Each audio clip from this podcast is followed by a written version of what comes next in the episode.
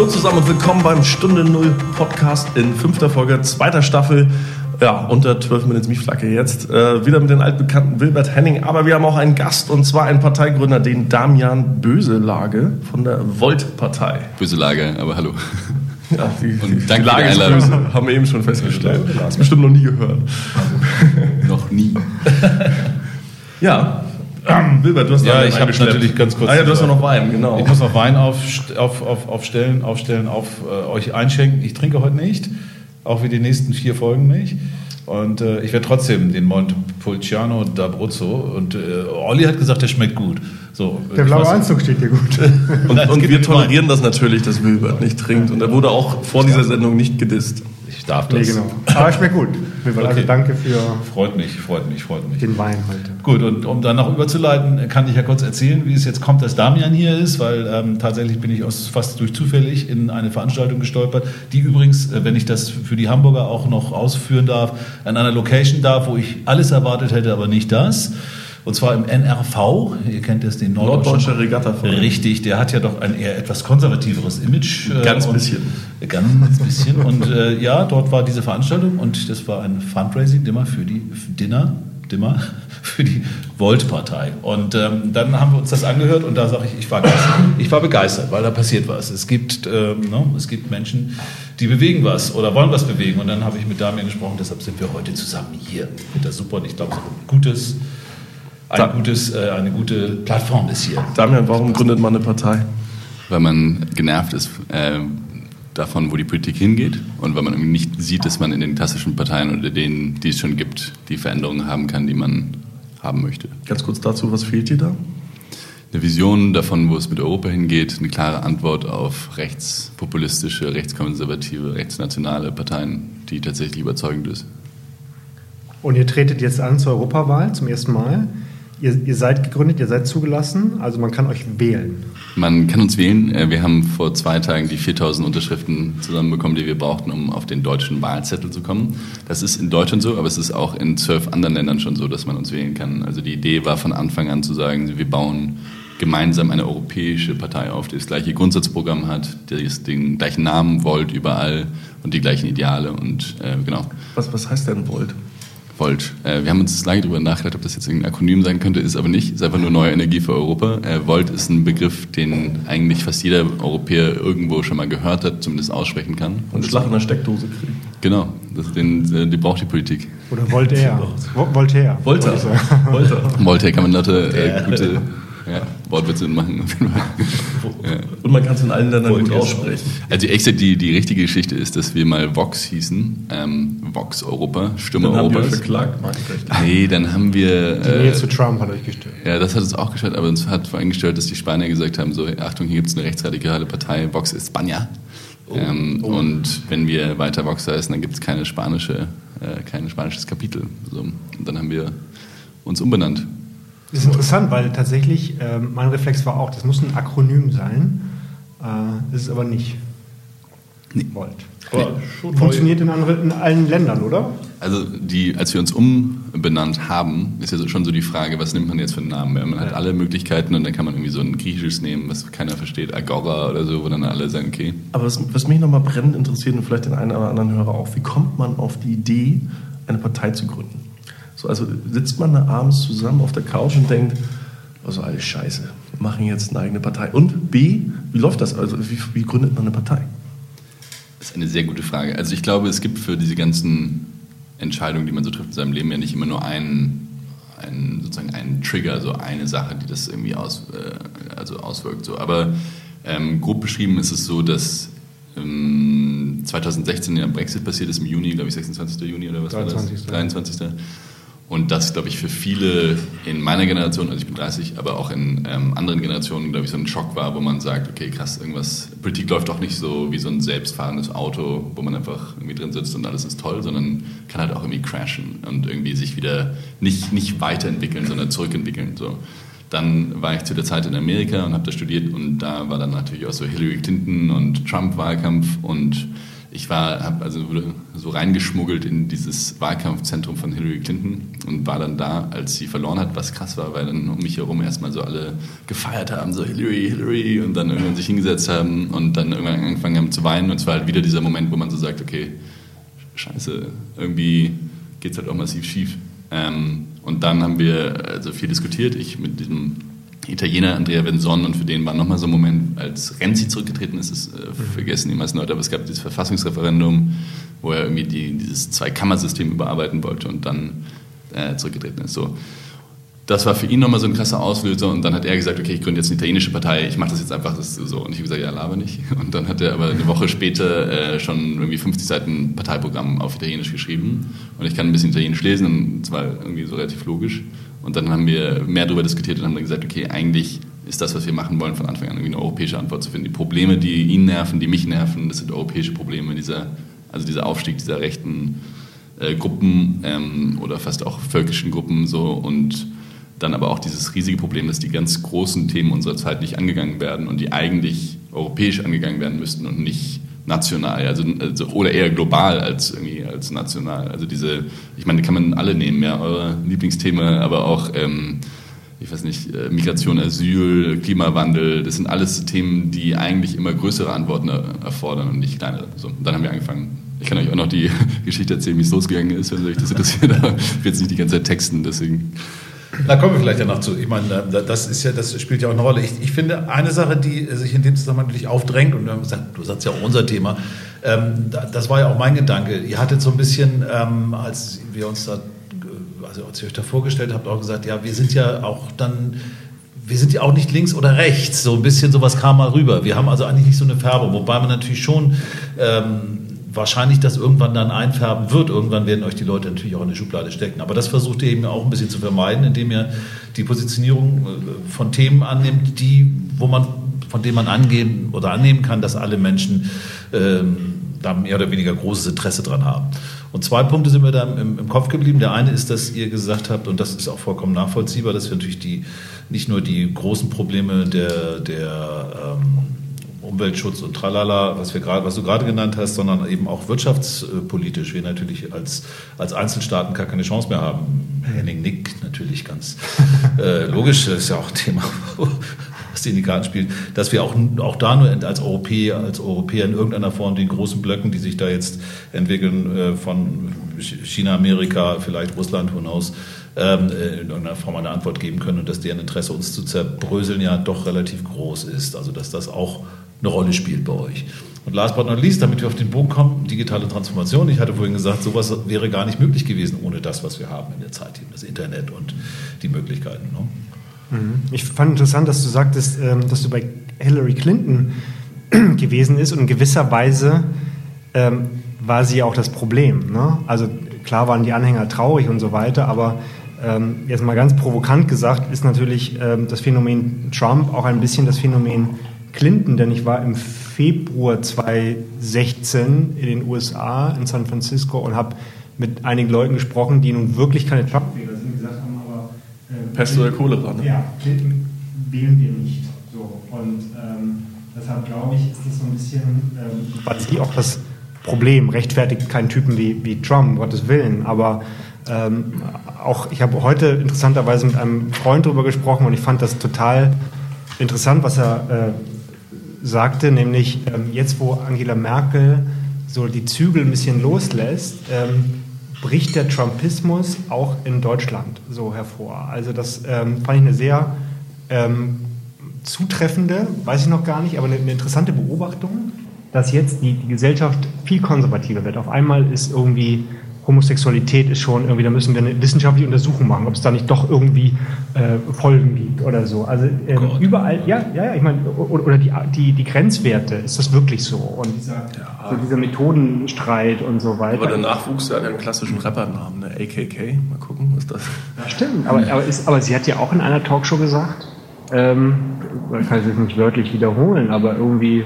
ähm, so die, die die Lebensgemeinschaften, die heute so, hm, so, richtig anerkennen, können sie das nicht. Also ich finde schon, dass die dass die Gesellschaft konservativer wird. Das, das finde ich schon. Ja, wir sind es ja auch in diese, diese Diskussion um das um die Verbot der Werbung für Abtreibung, wo es ja auch mal jetzt wieder ganz, ja, aber das wollen wir auf gar keinen Fall. Und das, ich meine, gut, ich kann verstehen, dass man das einige oder andere stören würde, großflächige, großflächige Aber das sind ja alles, alles so Dauerbrenner Themen, die kommen ja jedes Mal wieder, wie genauso Geschwindigkeitsbegrenzung auf der Autobahn und so weiter.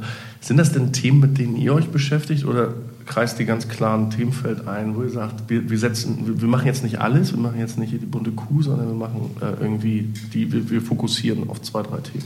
Ja, ich glaube, es hilft ganz gut, wenn ich ein bisschen über dieses Links-Rechts rede. Ähm, und, ich will noch einen Kommentar zu dem Konservativer und Hillary, äh, Hillary, Trump machen. Also zu Konservativer fand ich ganz interessant, dass mir irgendjemand gesagt hat, dass, und man muss es natürlich verifizieren, aber dass vor 15 Jahren die CDU noch Wahlkampf gemacht hat mit äh, weniger Migranten ähm, und weniger Asyl sozusagen. Also da hat sich einfach mit Merkel was verschoben, was sich jetzt vielleicht auch wieder einrichtet. So, das weiß man, glaube ich, nicht ganz genau. Ähm, ich glaube nicht, dass die Gesellschaft konservativer wird. Ich glaube, es gibt immer, also die gleichen Stimmen gab es schon, jetzt werden sie vielleicht ab und zu mal wieder lauter und leiser. Ich glaube, was für mich gefährlicher ist als das Konservative, ist dieses ähm, Antidemokratische. Mhm. Also die ich äh, komme wahrscheinlich ursprünglich eher aus dem konservativen Umfeld, das ist auch vollkommen in Ordnung. Da gibt es äh, tolle Werte, für die man stehen kann. Ähm, aber ich glaube, was gefährlich ist, ist eben, dieses, äh, ja, eben diese Idee zu sagen, so, man, man nutzt die, die, Demokratie, um eigentlich Demokratie auszuschalten. Und das ist, also Rechtsstaatlichkeit wird nicht, äh, wird nicht gefördert und du hast irgendwie das Gefühl, dass Presse die ganze Zeit diskreditiert wird. So, das ist dieser Trumpismus so, eigentlich, den ich... Was so in, in Ungarn passiert und genau. auch zum Teil in Polen jetzt schon. Ne? Und natürlich finde ich Hillary Clinton, so das, warum ist da schon wieder der Nachname Clinton? So, das ist, ergibt in der Demokratie. Dynastien. Ja, eben, das ist ein Horror. Ich meine, das ist eine komplette, die, äh, die bescheuertste Wahl für eine Kandidatin gewesen, die man sich hätte vornehmen können. So, ja, das ist totale äh, auf Englisch Bullshit. aber, ähm, aber trotzdem kannst du halt nicht diesen anderen Kandidaten wählen, der halt einfach. Äh, ja. Also der halt irgendwie so grab them, ja und so. Also grab das. Balls, ja. Hätte sie ja, sich mal scheiden lassen nach dem Vorfall im Weißen Haus und ihren Mädchennamen wieder angenommen, dann wäre das alles ganz anders. Dann wäre sie aber auch nicht auf der Liste gewesen, was ja dann, also das ist ja das ganze ja, ja. Paradox an der Geschichte. Also gut, egal. Rechts, links, warum sind wir, welche Themen sind uns wichtig? So, das war die Frage. Ähm, wir haben uns überlegt, dass es, also wir wollen in die Politik gehen, weil die Politik es nicht äh, hinkriegt gerade. So Merkel irgendwie hat keine Vision davon, wo es mit Europa hingeht. Irgendwie haben wir das Gefühl, dass sich die gesamte politische Landschaft in eine Richtung bewegt, die uns komplett fremd und fern ist und die uns nicht gefällt. Und jetzt sagen wir, okay, was wir glauben, was wir machen müssen, ist in die Politik zu gehen, Politik attraktiver machen, Leuten irgendwie die Möglichkeit geben, aktiv zu werden, so jedem Einzelnen. Und dann muss man sich überlegen, okay, das ist so unser Lösungsweg für das große Problem, was wir so sehen. Ähm, wo verortet man sich jetzt links oder rechts oder was ist so die Idee? Und das ist einfach irgendwie egal. Ich. Ich weiß nicht, ob es egal ist, aber es ist einfach nicht mehr natürlich. Also weil es gibt nicht diese, ähm, diese das ist ja, kommt ja aus, glaube ich, französische Nationalversammlung, kommt dieses Links-Rechts-Spektrum her, so, und das ist irgendwie vom, was weiß ich, 18. Jahrhundert oder so. Also es ist irgendwie nicht mehr zeitgemäß, wenn wir darüber nachgedacht haben, welche Themen sind uns wichtig und welche Lösungen halten wir für richtig. Und dann haben wir einfach die Themen aufgeschrieben und gesagt, das sind die Themen, die uns wichtig sind und die kann ich euch auch gleich sagen.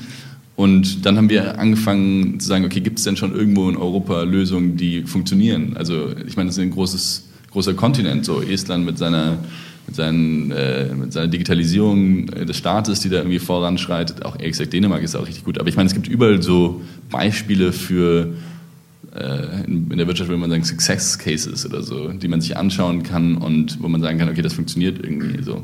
Und das Zweite, was ich dann dazu noch sagen möchte, ist, dass in der Diskussion mit Leuten, die vielleicht eher einen grünen Hintergrund haben, einen linken Hintergrund oder einen konservativen oder liberalen Hintergrund, wenn man das nicht die ganze Zeit sagt, ich bin Liberaler, sondern sagt, okay, wir gehen in die Sache und wir diskutieren über die Sache, dann kommt man relativ schnell zu ähnlichen Ergebnissen relativ oft. Das wollte ich, da wollte ich gerade doch nochmal hineingehen, weil wir auch den Begriff konservativ, ja, das ist ja nichts Schlechtes. Ich finde immer konservativ eigentlich immer was, was Gutes, bewahrend, das Gute bewahren, das ist ja nicht irgendwie, das wird ja nur so eingefärbt und auch links, rechts, solange wir auf demokratische Art und Weise um bestimmte äh, Meinungen ringen und das auch mit dem Respekt und dem, und der, dem Anstand tun, den die Demokratie ja auch verlangt, was wir ja auch verlieren gerade, was man ja auch merkt. Nur der, der Ton in der, im, im Kampf wird ja auch teilweise, also im, im, in diesem politischen Kampf wird ja teilweise auch äh, so, äh, so unterirdisch, dass man äh, sich wirklich, also dass man wirklich Sorgen sich machen muss. Ne? Also ich glaube, das ist ganz wichtig, dass wir nochmal uns natürlich zurückziehen und sagen, hey, es geht darum, die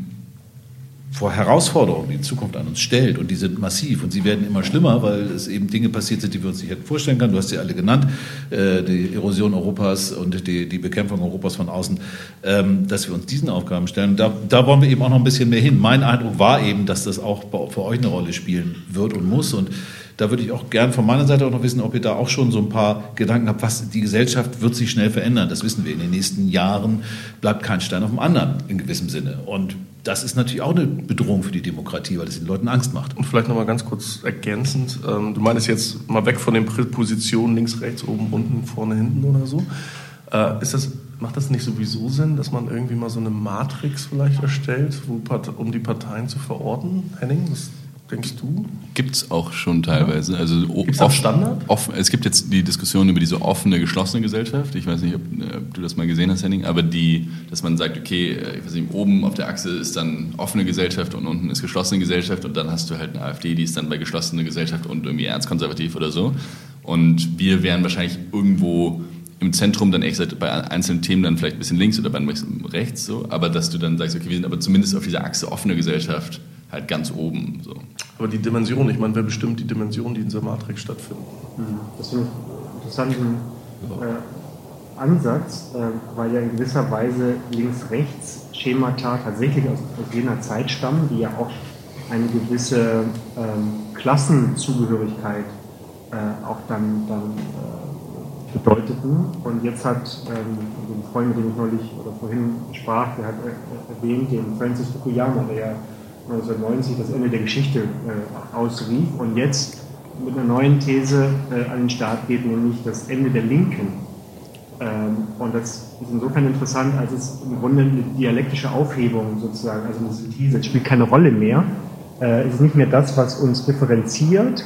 Und ähm, es gibt ja auch die, schlimmes Wort, ich weiß, aber diese identitäre äh, Bewegung, was so ein bisschen diese, dieses alte Klassenschema ablöst das heißt, man definiert sich heute über ähm, andere Dinge.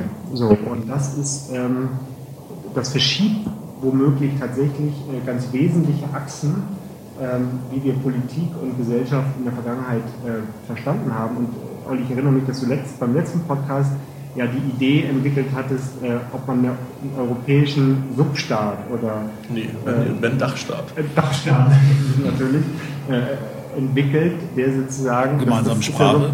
So, ja, genau. Und der ja so ein bisschen das, was du Damian gerade erzählt hast, äh, äh, dann einbeziehen würde, nämlich ähm, so Best Practice Dinge irgendwie zu sammeln, zu sagen, es geht anders.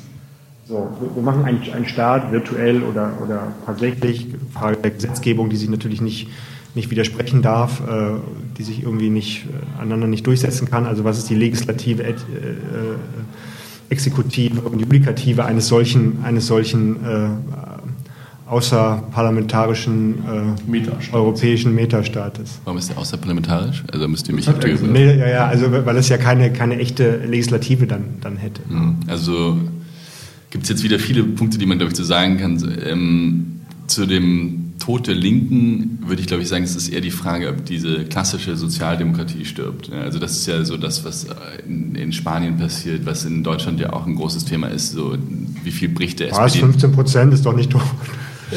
Ist noch nicht tot, aber es gibt auch Leute innerhalb der SPD, die mir gesagt haben, ich bin seit 30 Jahren SPD-Mitglied, ich gebe der Partei noch fünf Jahre und dann ist es vorbei. So, also und das, da gibt es dann wahrscheinlich zugrunde liegende Themen, also ist der SPD einfach der Arbeiter entwachsen? Ist natürlich irgendwie so ein bisschen die Frage, ist der einfach zu, äh, zu sehr ins Bürgertum reingerutscht oder was ist da passiert? Also diese Aufhebung der Klassen, von denen du geredet hast. Und ich glaube schon, dass man merkt, dass sich da irgendwas verschiebt. Was ich spannend finde, noch ein ganz kurzer Punkt dazu, diese linke, der linke Rand, der sich dann irgendwie mit dem rechten ja auch wieder verbindet und, und dann eben auch, glaube ich, gefährlich wird, wenn, diese, wenn dieser Zirkelschluss wieder passiert. Das ist, das ist so eine der Einsichten, die ich irgendwann mal abends hatte, dass ich dachte so, okay, national rechts und linkssozialistisch ist halt dieses für uns super vorbelastete Wort des Nazis, aber es ist im Grunde beschreibt es eine Ideologie, die eben genau das sagt. Ich bin national und ich finde aber trotzdem, dass irgendwie wir ein bisschen sozialer oder sozialistischer eben herangehen sollten. So, das ist dann, also ist, ich will jetzt keine Angstmacherei machen, aber ich finde trotzdem diese Verbindung von dem linken mit dem rechten Spektrum wirklich unangenehm. Aber ähm, nochmal, du hast natürlich auch hier ein, ein, ein Punkt und ich versuche es nochmal. Ich hatte vorhin schon mal so diesen Bogen, den hat Olli dann kurz abgefangen hat. Ich versuche es nochmal. Es passiert sehr viel in den nächsten Jahren. Wir wissen das. Ne? Ich meine, äh, arbeitsmarkttechnisch äh, ist das Thema, die Arbeit, die klassische Arbeit, äh, bekommt ja ganz neue Bedeutung. Also sie wird nicht mehr den, diesen, diesen klassischen, ich, ich habe meinen Malocha-Job, sondern sie wird vielleicht, das ist zumindest eine Annahme, die wir auch schon diskutiert haben, das häufigeren, sie wird vielleicht etwas, was man eher, ähm, naja, nicht zum rein äh, Lebenserhaltungstrieb machen muss, sondern auch um, um ein Teil der Community zu sein, um, um neu zu denken, um sie, auch neue Strukturen zu erfinden. Und mein Eindruck war ja, dass, dass, dass, ich sowas, dass ich sowas bei euch parken könnte. Wenn ich nämlich jetzt zur Wahl gehe, ich wollte das nochmal sagen, dann suche ich natürlich eine Partei, die, die, wo ich weiß, da sind Leute dabei, die diesen Schritt gedacht haben, den ich bei der Politik oder wir alle ja bisher noch nicht wirklich angekommen sehen, was, was sich da tun wird. Also ich glaube, was wir auf jeden Fall sind, ist äh, visionsgetrieben. So, was uns auf die Nerven geht, ist, dass man das Gefühl hat, die Politik rennt immer nur noch hinterher genau. und dann kommt jetzt, äh, hört man irgendwie, das vor was weiß ich, was aus zwei Jahren Merkel irgendwie im Kanzleramt doch mal das Thema Digitalisierung einzeln aufgehangen hat. So, wo man sagt, okay, ach tatsächlich jetzt. Wow. Das ist doch, wow, richtig cool. Und das für uns ist natürlich ein wichtiger Bereich die Vision für Europa oder für die Europäische Union aber es bezieht sich auch auf alle anderen Bereiche. Und wir haben jetzt schon eben einen so einen internen Think Tank, wenn man so will, äh, der Volt Incubator. ähm, und der hat schon ein Papier dazu geschrieben, über 40 Seiten zur Zukunft der Arbeit. Das ist, also es ist für uns auf jeden Fall wichtig, auch irgendwie längerfristig über diese Themen nachzudenken. Und ich meine, wir können gleich nochmal darüber reden, wie das sich für uns schon ausgewirkt hat, diese, diese digitalen Möglichkeiten. Aber ich glaube, ernsthaft darüber nachzudenken, auch eben diese Themen wie äh, bedingungsloses Grundeinkommen, was äh, lebenslanges Lernen, also Zukunft der Arbeit, das sind auf jeden Fall Themen, die sind bei uns ganz oben auf der Agenda, weil die uns auch betreffen und diese ganze Gig-Economy, also ich meine, also gibt es ja viele Themen, Gig-Economy, Gig-Economy? Gig. Gig, ja. Gibt es viele Themen, die man sich anschaut und ähm, wo man, glaube ich, eben sagen müsste, was ist denn eine langfristig tragbare Möglichkeit?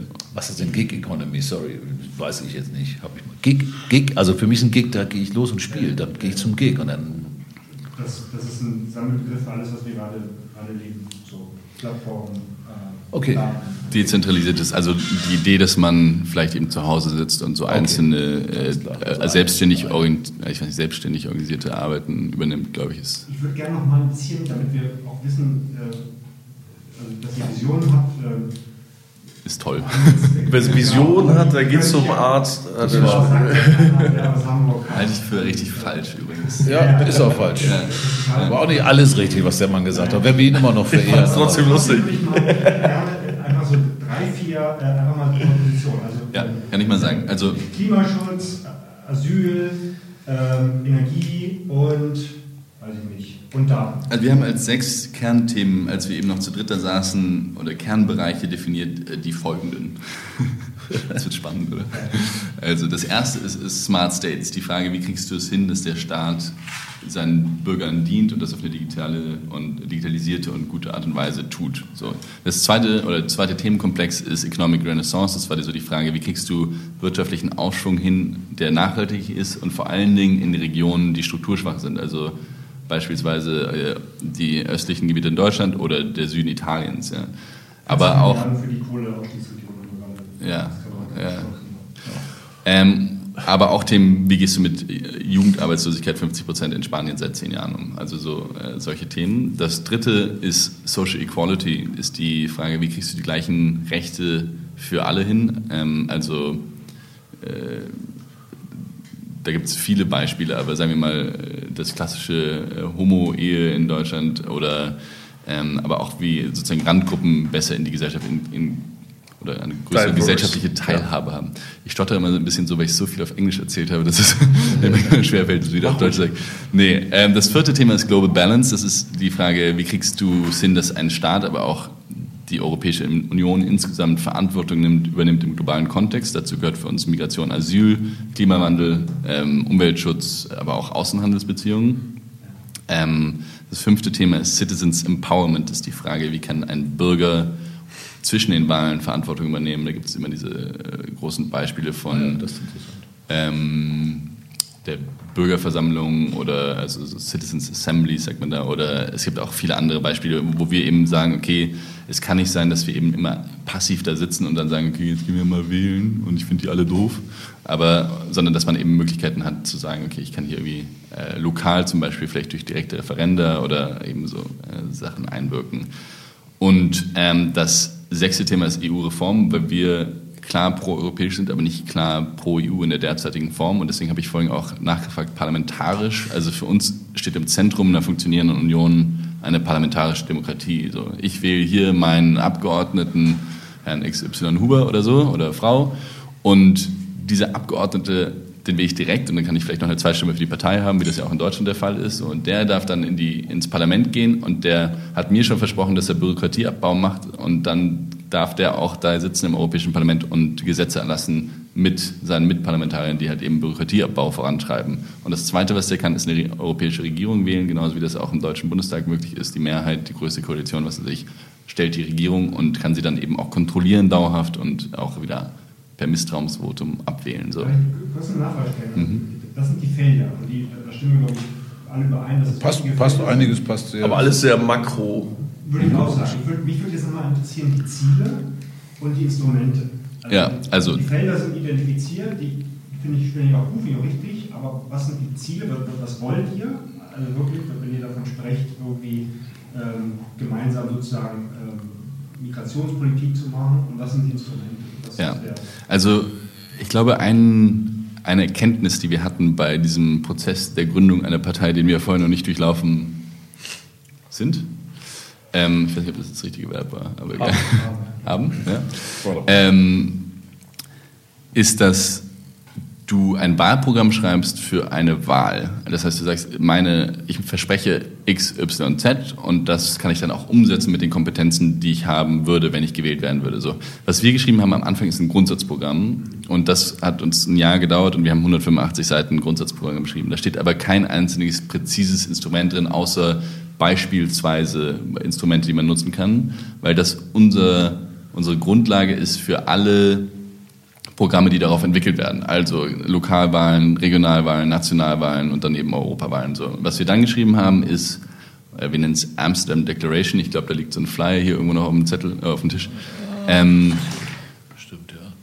Ich weiß nicht, ja, das nicht, egal. Aber das ist, also diese Amsterdam Declaration ist ein, ist sozusagen unser Wahlprogramm für die Europawahlen 2019. Das ist ein präzises Programm, beschrieben auf die Kompetenzen, die man tatsächlich hätte, wenn man ins Europaparlament gewählt werden würde. So da gibt es verschiedene Sachen. Ich kann dir da irgendwie, ähm, also es ist nach drei Bereichen orientiert. Das ist ähm, einmal die, die Frage so, wie kriegst du die EU reformiert? Das äh, Fix the EU ist das erste. Das zweite ist die Frage, wie kriegst du ähm, eben wirtschaftlichen Aufschwung in Europa hin? Und das dritte ist, wie kriegst du eine, eine faire und nachhaltige Gesellschaft hin? So.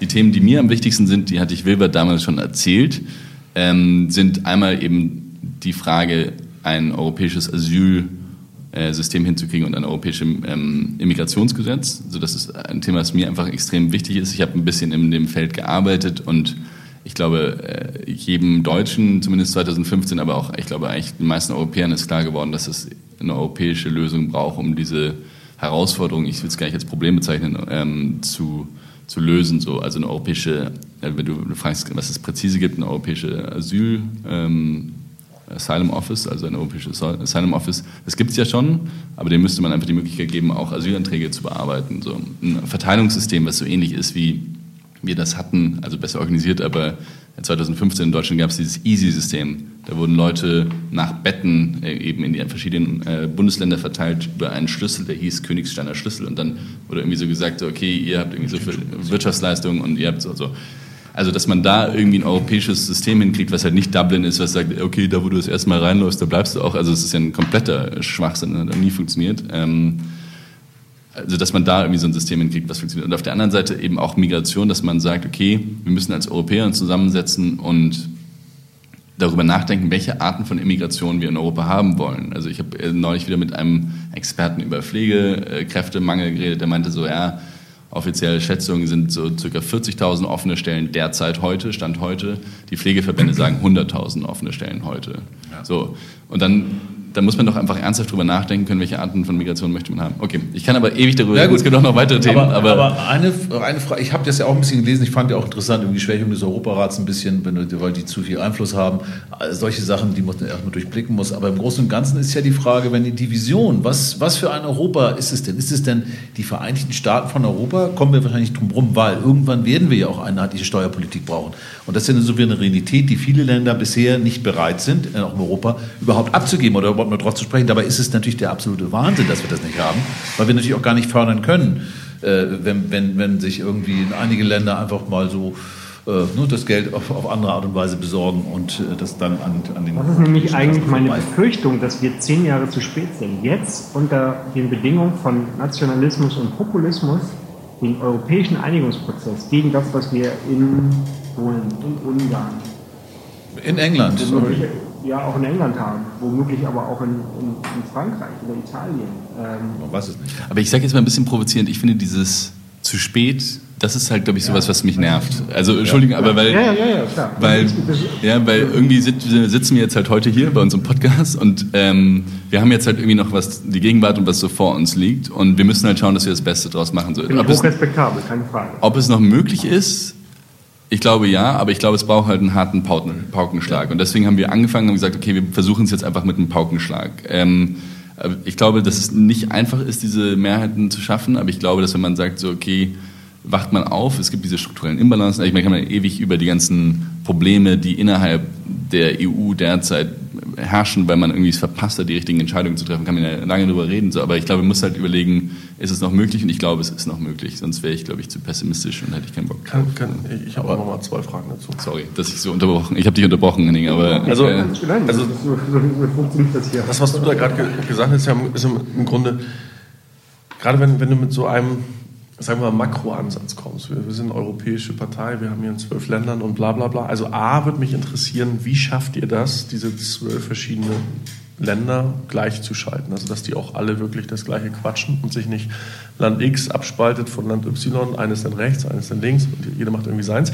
Habt ihr da so eine Art Dachverein oder Dachverband irgendwo äh, aufgestellt, der so ein bisschen die Regeln vorgibt?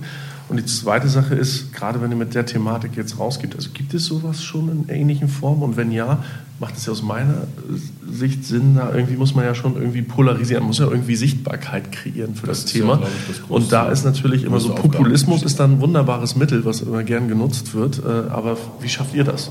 Na, Stunde Null Podcast natürlich. also genau, der Stunde Null Podcast, der durch äh, viral sich durch das Netz fräsen wird und uns äh, bei jedem Einzelnen bekannt machen wird. Das wäre mein Traum. Ähm, vielleicht, Und auch. vielleicht kurz vorweg dazu. Also unsere größte Herausforderung ist gerade tatsächlich äh, äh, Massenwirksamkeit. Aber ich mache trotzdem nochmal den, den Schritt zurück. Also du hast gesagt, wie hält man so eine Organisation zusammen? Ähm, glaube, Gleichschaltung ist auf jeden Fall der falsche Ansatz.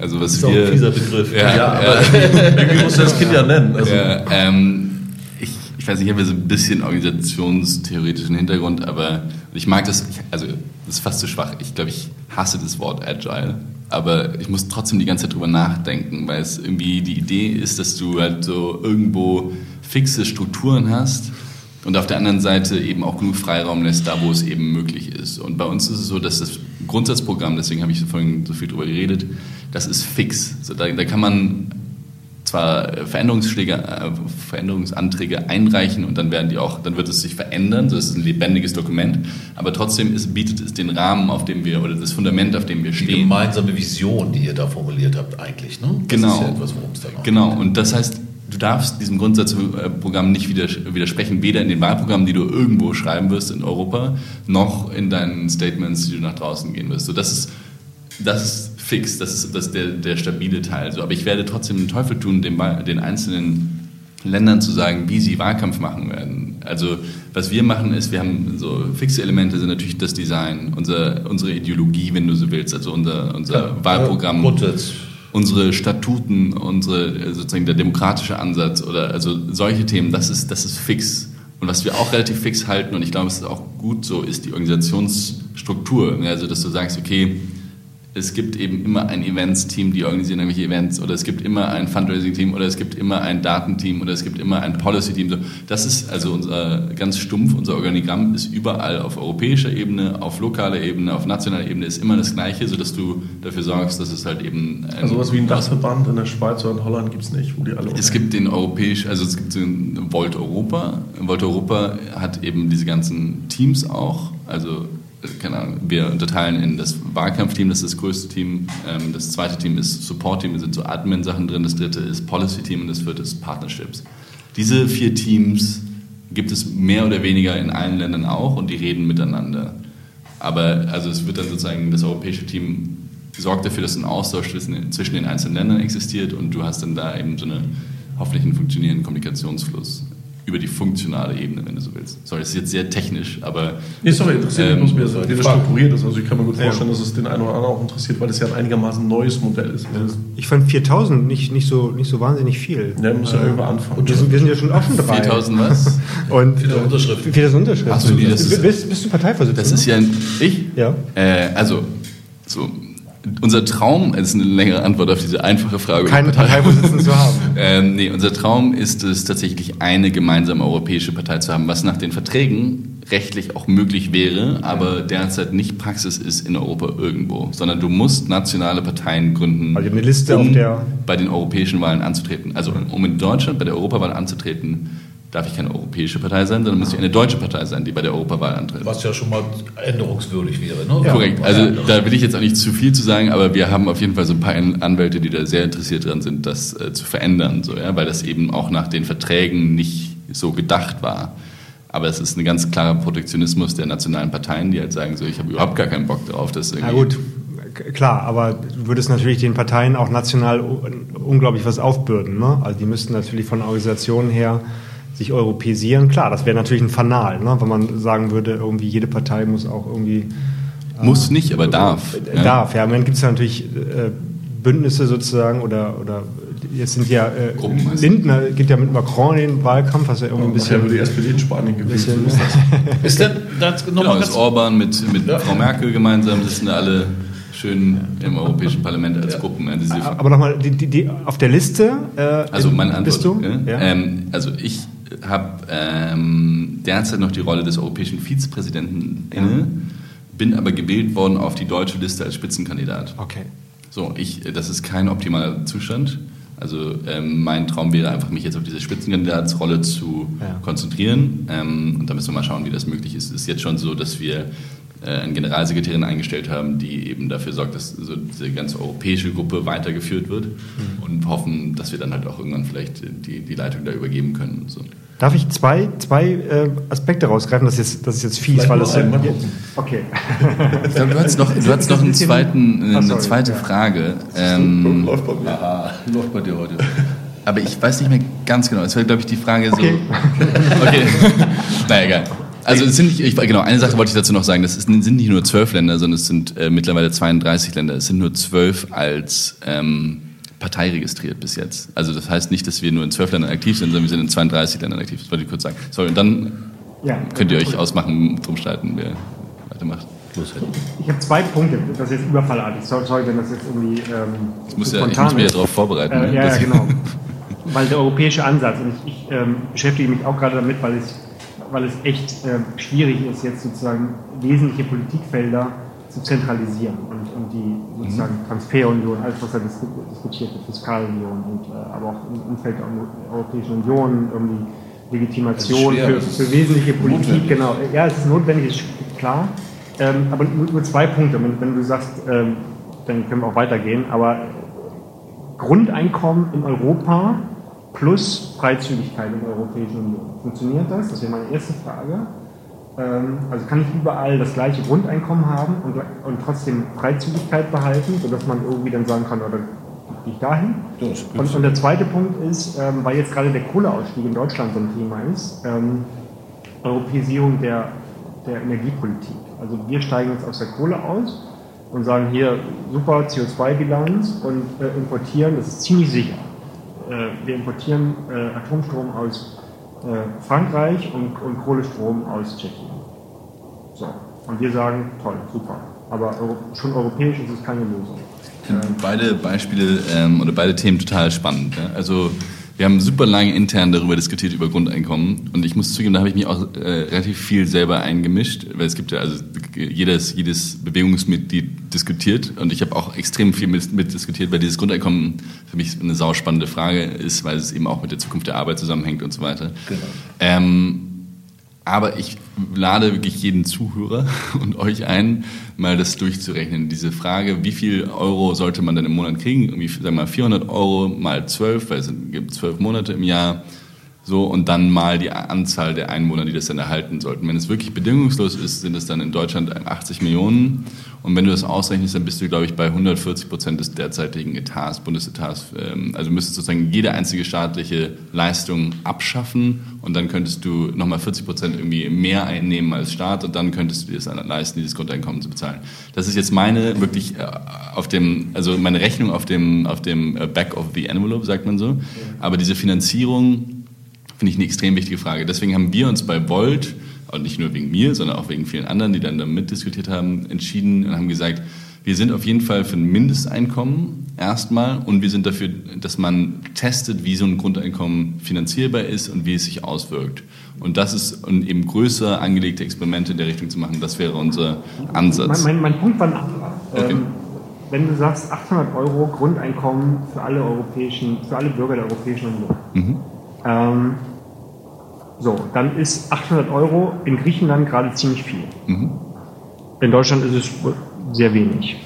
Wenn man dann anfängt zu sagen, ah nee, wir machen in Deutschland 1000, weil es irgendwie hier das durchschnittliche Einkommen ist höher und so weiter, in Griechenland machen wir 600. Du hast Freizügigkeit der Arbeit. Ähm, die Griechen sagen sich, ähm, man geht nach Deutschland mit 1000 statt 600. So, klar, ich weiß, unterschiedliche Preisniveaus und so weiter. Aber ähm, PPP. Nee. Wie hast du da die, hast du da die Harmonisierung? Also was wir uns überlegt haben, ist zu sagen, dieses Mindesteinkommen, von dem ich äh, geredet habe, das gesicherte Mindesteinkommen, ist angehängt am Medieneinkommen der nationalen, äh, also des, des Staates. So, dass okay, man das sagt, ist in Deutschland höher als in Griechenland. Genau, dass man nicht sagt. Die dürfen ja laut, laut europäischem äh, Grundrecht nach Deutschland kommen. Genau, und wir sagen aber eben, dann würdest du halt, also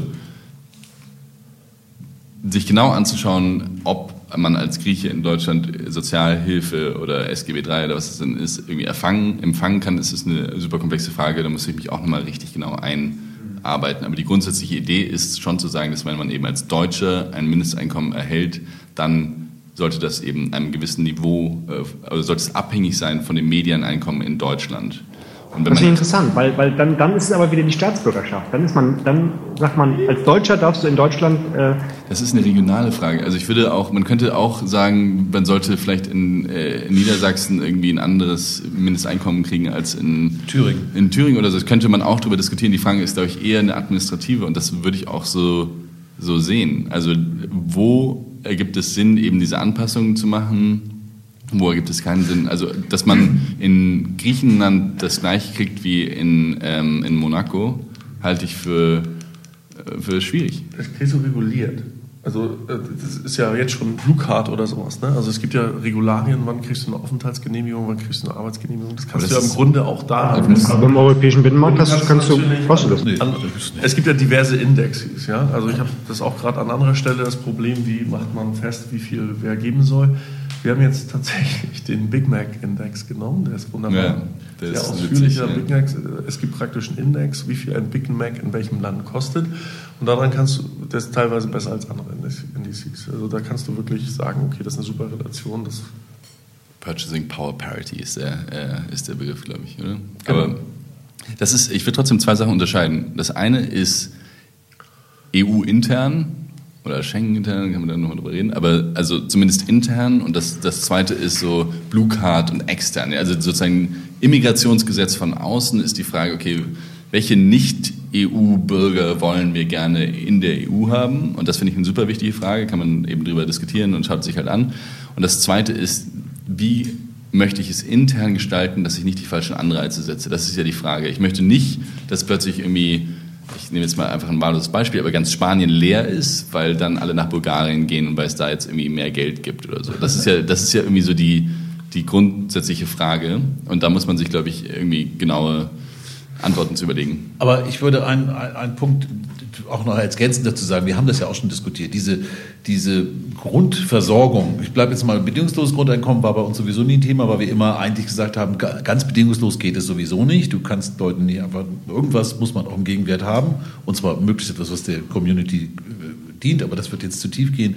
Aber eine Sache, die wir auch mal wieder hatten, ist natürlich, äh, man muss das ja auch nicht über, ich gebe jedem 400 oder 800 Euro, man ja auch sagen, äh, jeder darf zum Beispiel öffentlicher Nahverkehr, dass wir sowas freistellen, dass man, dass man Angebot gibt oder äh, gewisse Grundversorgung von Energie oder von Medien und, und, und, und. Also es ist ja eigentlich nicht so, dass ich das, ich muss das ja nicht den Leuten geben. Ich kann natürlich auch andersrum äh, bestimmte Leistungen, die diese Menschen in Anspruch nehmen wollen und müssen, also öffentlicher Personennahverkehr ist sicherlich ein ganz wichtiger, ähm, ähm, dann daraus finanzieren und den Leuten also dann, dann auch den Unterschied nicht zu machen. Weil dann ist es nämlich egal, ob ich in Griechenland die U-Bahn benutze oder hier. Das, ob das dann da 2,50 kostet und hier 4,50 oder da hier 2,50 und da 1 Euro, das ist dann völlig egal. Weil das ist dann vor Ort. Das ist eine Leistung, die vor Ort stattfindet. Mhm. Also das sind ja so Ansätze, mit denen man, weil wir die schon mal auch in unserem Absolut, hatten, das verstehe ich. Ich, ich habe mich nur so ein bisschen gefragt, man will europäische Identität fördern, indem man sagt, äh,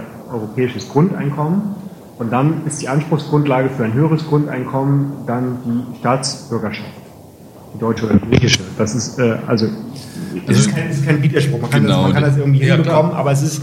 Ich glaube, der, der, Vorschlag des europäischen Grundeinkommens kam ja von dir. Ähm, und so, ah, das ist gar nicht zu machen. Ich glaube, national ich, kann man das vergessen. Es ist eben klar, dass das national nicht funktioniert. Ich finde diese, also diese ich glaube, eine Sache will ich noch klar machen. Wir sind keine so fahnenschwenkenden Pro-Europäer, die halt so rumrennen und sagen, Europa ist das Schönste, die EU ist so toll. So, das ist überhaupt nicht unser Ansatz. Unser Ansatz ist ein rein, äh, nicht rein, also ich, sagen wir mal so, halb pragmatischer. Ja? Also mir ist es einfach, mir geht es darum, diese Probleme zu lösen und darüber nachzudenken, was der sinnvolle Ansatz ist und wenn es sinnvoll ist, eben eine europäisch organisierte Grundsicherung hinzukriegen, dann macht man das so gut es eben geht. Und wenn es dafür sinnvoll ist, zu sagen, man teilt in gewisse Regionen auf, dann ist es auch cool. So, also, und die Regionen können ja die Staatsgrenzen sein, weil das ist einfach eine Verwaltungsebene, die halt funktioniert. Und dann kann man auch darüber nachdenken, wie das, wie das angeht. Ich würde da gar nicht so identitär, ideologisch draufschauen, sondern einfach sagen, okay, welche Lösungen gehen denn? Ich glaube, dieser Pragmatismus ist auch extrem wichtig, weil wir ja nun wirklich sehen, dass die, die Sachen, die in Zukunft auf uns zukommen, in Zukunft auf uns,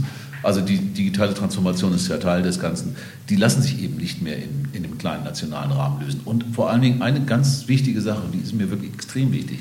Europa ist all diesen anderen Nationen nach wie vor noch voraus. Wir haben eine längere Geschichte, wir haben auch politisch einen, anderen, einen anderen Hintergrund. Die Werte und die, die, die, die wir hier vertreten, die sind tatsächlich höher. Die Standards, die wir haben, sind die höchsten weltweit. Ich will jetzt ich sage die gibt und Ägypter und Chinesen einen Staat mal aus, aus, ausnehmen, der vielleicht dann, also wenn wir jetzt äh, Europa als Region sehen, weil ja nun nicht jedes Land in Europa, äh, die Dänen sind ja, na, die Dänen schon, aber wer war da nicht? Die Schweden sind nicht dabei nach wie vor. Ne? Irgendeiner ist ja da Norweger. Norweger. Anyway, die meine ich natürlich dabei, aber die Werte, die wir haben, und ich glaube, das ist auch der wichtigste Punkt. Wir, wenn wir eine Zukunft haben wollen, dann sind das die Werte, nach denen wir auch in Zukunft diese Welt, die Welt global gestalten müssen. Da glaube ich, sind wir schon als Europäer wieder mal gefragt. So, jetzt nochmal das Wort für unseren Gast. Wir sind jetzt nämlich schon am Ende. Die Zeit verflog praktisch. Wie schnell gegangen. Ne? Was sind so die Steps? Was, was, was steht euch jetzt bevor? Was, was muss jetzt noch gemacht werden? Was ist euch wichtig? Und wie kann man euch helfen? Ja, yay. Also die, das Ziel ist immer ein langfristiges gewesen und das ist die erste paneuropäische Partei oder gesamteuropäische Partei aufzubauen. Ja? Also die tatsächlich eben lokal antritt, regional antritt, äh, national antritt und dann eben auch europaweit antritt. Und das zweite Ziel ist es eben, Bürger dafür zu begeistern, wieder bei Politik mitzumachen, wenn man so will, und zu zeigen, dass du eben auch zwischen den Wahlen die Chance hast, tatsächlich Politik zu beeinflussen. Jetzt ist es aber natürlich schon so, dass es jetzt vier Wochen, also viermal vier, ähm, äh, vier Monate, also viermal vier Wochen äh, gibt bis zur Europawahl und das ist auf jeden Fall ein extremer Fokus für uns, weil das so das erste gemeinsame Ziel ist, was wir über alle Länder hinweg haben. Und deswegen brauchen wir ähm, auf jeden Fall jede Idee dazu, wie man eben eine größere Masse erreichen kann. Wir brauchen auf jeden Fall finanzielle Unterstützung, um einfach äh, stumpf Flyer drücken zu können und solche Sachen zu machen und natürlich Social Media Wahlkampf. Ähm, und sonst würde ich mich einfach freuen, wenn Leute mitmachen und sagen, okay, das, ich, hier gibt es die Möglichkeit, eben aus diesem Status, ach, irgendwas nervt mich oder jetzt ist es ja schon zu spät, Entschuldigung, dass ich das nochmal aufbringe, aber rauszukommen und eben selber aktiv zu werden und diese Chance zu ergreifen und zu sagen, okay, es ist ein Angebot, es ist sicher nicht perfekt und es gibt sicher tausend Sachen, die man besser machen kann, aber die geben zumindest Gas und die gehen aus ihrer Faulheit raus in die Aktivität und versuchen halt irgendwie das ähm, für eine positive Vision, für eine pragmatische Vision zu arbeiten. So, das wäre, glaube ich, mein, mein Appell an den Zuhörer. Nicht sitzen bleiben, aufstehen. Also ich glaube, ich gehöre zumindest irgendwie grob zur Zielgruppe. Ja. Bisher habt ihr mich noch nicht erreicht. Wie kann man das ändern? Das musst du mir dann erklären. Okay, machen wir danach. Ich, vielleicht, vielleicht war das heute schon ein Schritt dazu, den einen oder anderen Punkt mal. Also ich bin ja da sehr positiv eingestellt, hast du ja gemerkt. Ähm, und ich hoffe, dass das, weil ich gehe davon aus, dass die Leute, die uns zuhören, auch äh, solche Themen interessant finden, weil sie natürlich an Änderungen, an Veränderungen und auch an der Entwicklung interessiert sind. Und äh, das, was wir hier skizzieren, interessiert die auch. Und ich sehe uns da nicht so weit weg von dem, was ihr vertretet. Kann ich auch noch ein Schlusswort? Ja. Äh, Also äh, zu spät, äh, das war sozusagen die Befürchtung, äh, das war eine historische äh, Rückschau und die Befürchtung ist, dass wir zu spät sein könnten. Ich, ich finde natürlich dein Engagement wahnsinnig toll und ähm, glaube nicht, dass wir zu spät sind. Es, es hängt an Leuten ähm, Werden wir dann sehen, dir, dass, ähm, dass wir dafür sorgen, dass es nicht zu spät ist. Meine Befürchtung ist nur, dass wir historisch ähm, einen schlechten Moment haben, um die Dinge noch zu wenden. Da bin ich, äh, wir haben einiges zu tun, sagen wir so. Und deshalb ist sein dein Engagement umso, umso wichtiger und glücklicher. Ich glaube, wenn, es, wenn ich nicht denken würde, dass es notwendig wäre, sich gerade zu engagieren, dann würde ich es nicht machen. Ja, also ich hätte irgendwie tausend Ja. andere Sachen, die ich, ich sitze super gerne an Seen rum, so, das macht auch Spaß, aber also ich, Ist auch genau, schön, ja. also ich bin da voll bei dir, dass es auf jeden Fall eine kritische Zeit ist. Ja. Super. Da sind wir auch schon durch. Ja. Damian, schön, dass du da warst. Sonst alternativ. Danke für eure jedenfalls.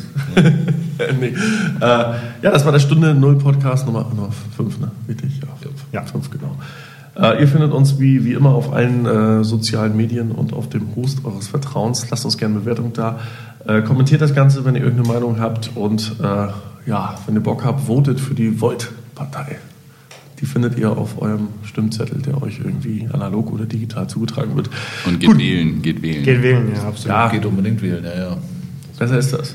So, wir sagen Tschüss. Tschüss. Ciao.